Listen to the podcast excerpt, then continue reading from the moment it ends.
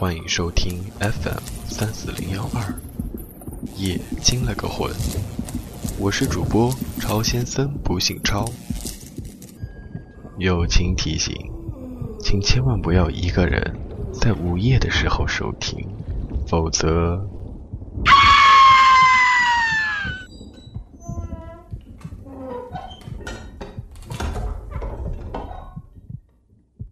今天的故事名字叫做《午夜护士》。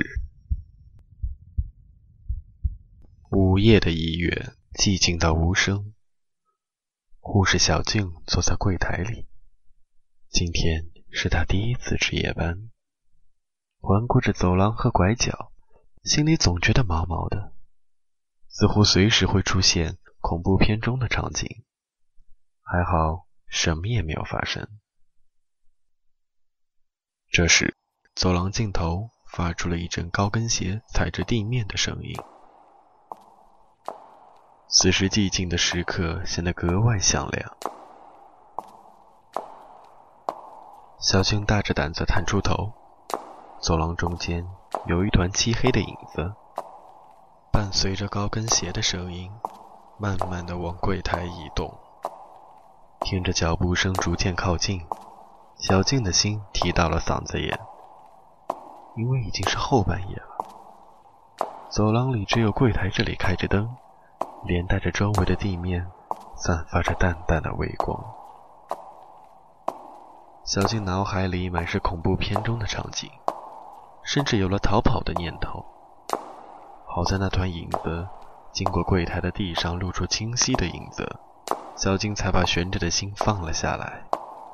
不是鬼，是人，还是个很漂亮的女人，大概二十多岁，穿着一件大红色的旗袍，苍白的肌肤，嫣红的口红，头上盘着发髻，别着一根簪子，双手戴着一对手镯。小静不禁有点恍惚，好一会儿才回过神来。请问你有什么事吗？我找张医生。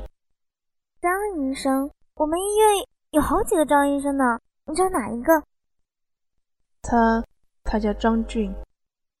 原来你找张俊医生呀？他的办公室啊就在走廊尽头。谢谢你。可是已经知道了要找的人在哪儿，女人却显得有点犹豫。怎么了？是不是有什么难言之隐？不。不是，只是想请你帮我一个忙。什么忙？你说吧，只要能做到的。真的，你真的愿意帮我？嗯。女人没有说话，只是慢慢的将双手搭在了小静的肩头。小静只觉得一阵冰凉的感觉透过护士服由肩膀窜至全身，然后就什么也不知道了。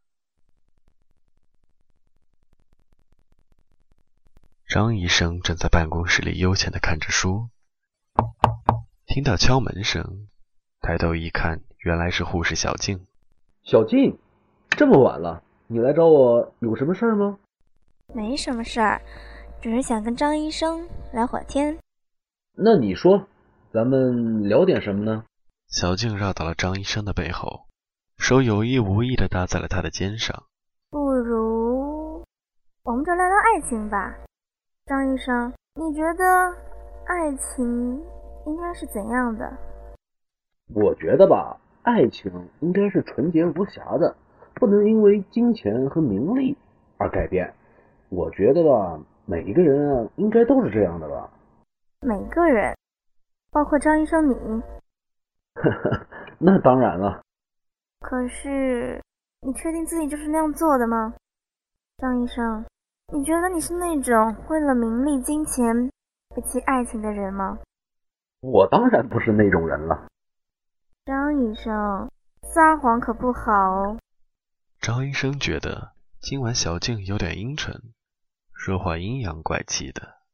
如果张医生你为了钱抛弃了一个很爱你的女人，后来女人为此死掉了，你觉得你应该付出什么代价？那我应该应该，那你说说，我该付出什么代价？你应该死！小晶从背后用纤细的双手掐住了张医生的脖子，带着强烈怨恨之气慢慢的收紧。张医生感觉呼吸一点一点的困难，他的喉咙里发出难听的声响。你知道我有多爱他吗？可是你却把他抢走，最后也把他抛弃了。是你，是你害死了他。小静的双手继续用力着，不给张医生丝毫的喘息空间。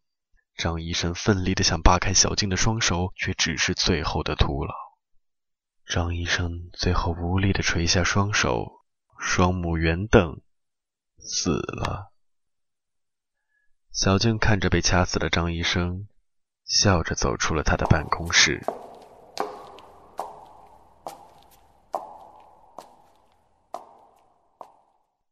休息室里，女人望着躺在床上还未清醒的小静。小妹妹，谢谢你帮我这个忙，我也没什么好报答你的，这对手镯就算我的小小心意。祝你幸福。女人将手镯。轻轻地塞进了小静的枕头底，然后转身离开了。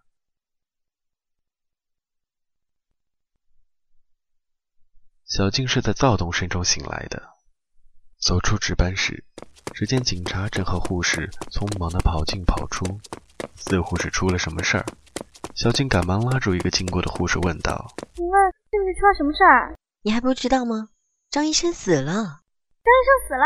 是呀。”听说是被人掐死的。小静望着张医生的办公室，好像触碰到了某条敏感的神经，随即投入一天的忙碌的工作中。当他再次回到休息室，刚一躺下，就感觉被什么硌了一下，轻轻挪开枕头，下面是一对红色的手镯。感谢您的收听。这里是 FM 三四零幺二，夜惊了个魂，我们下期节目再见。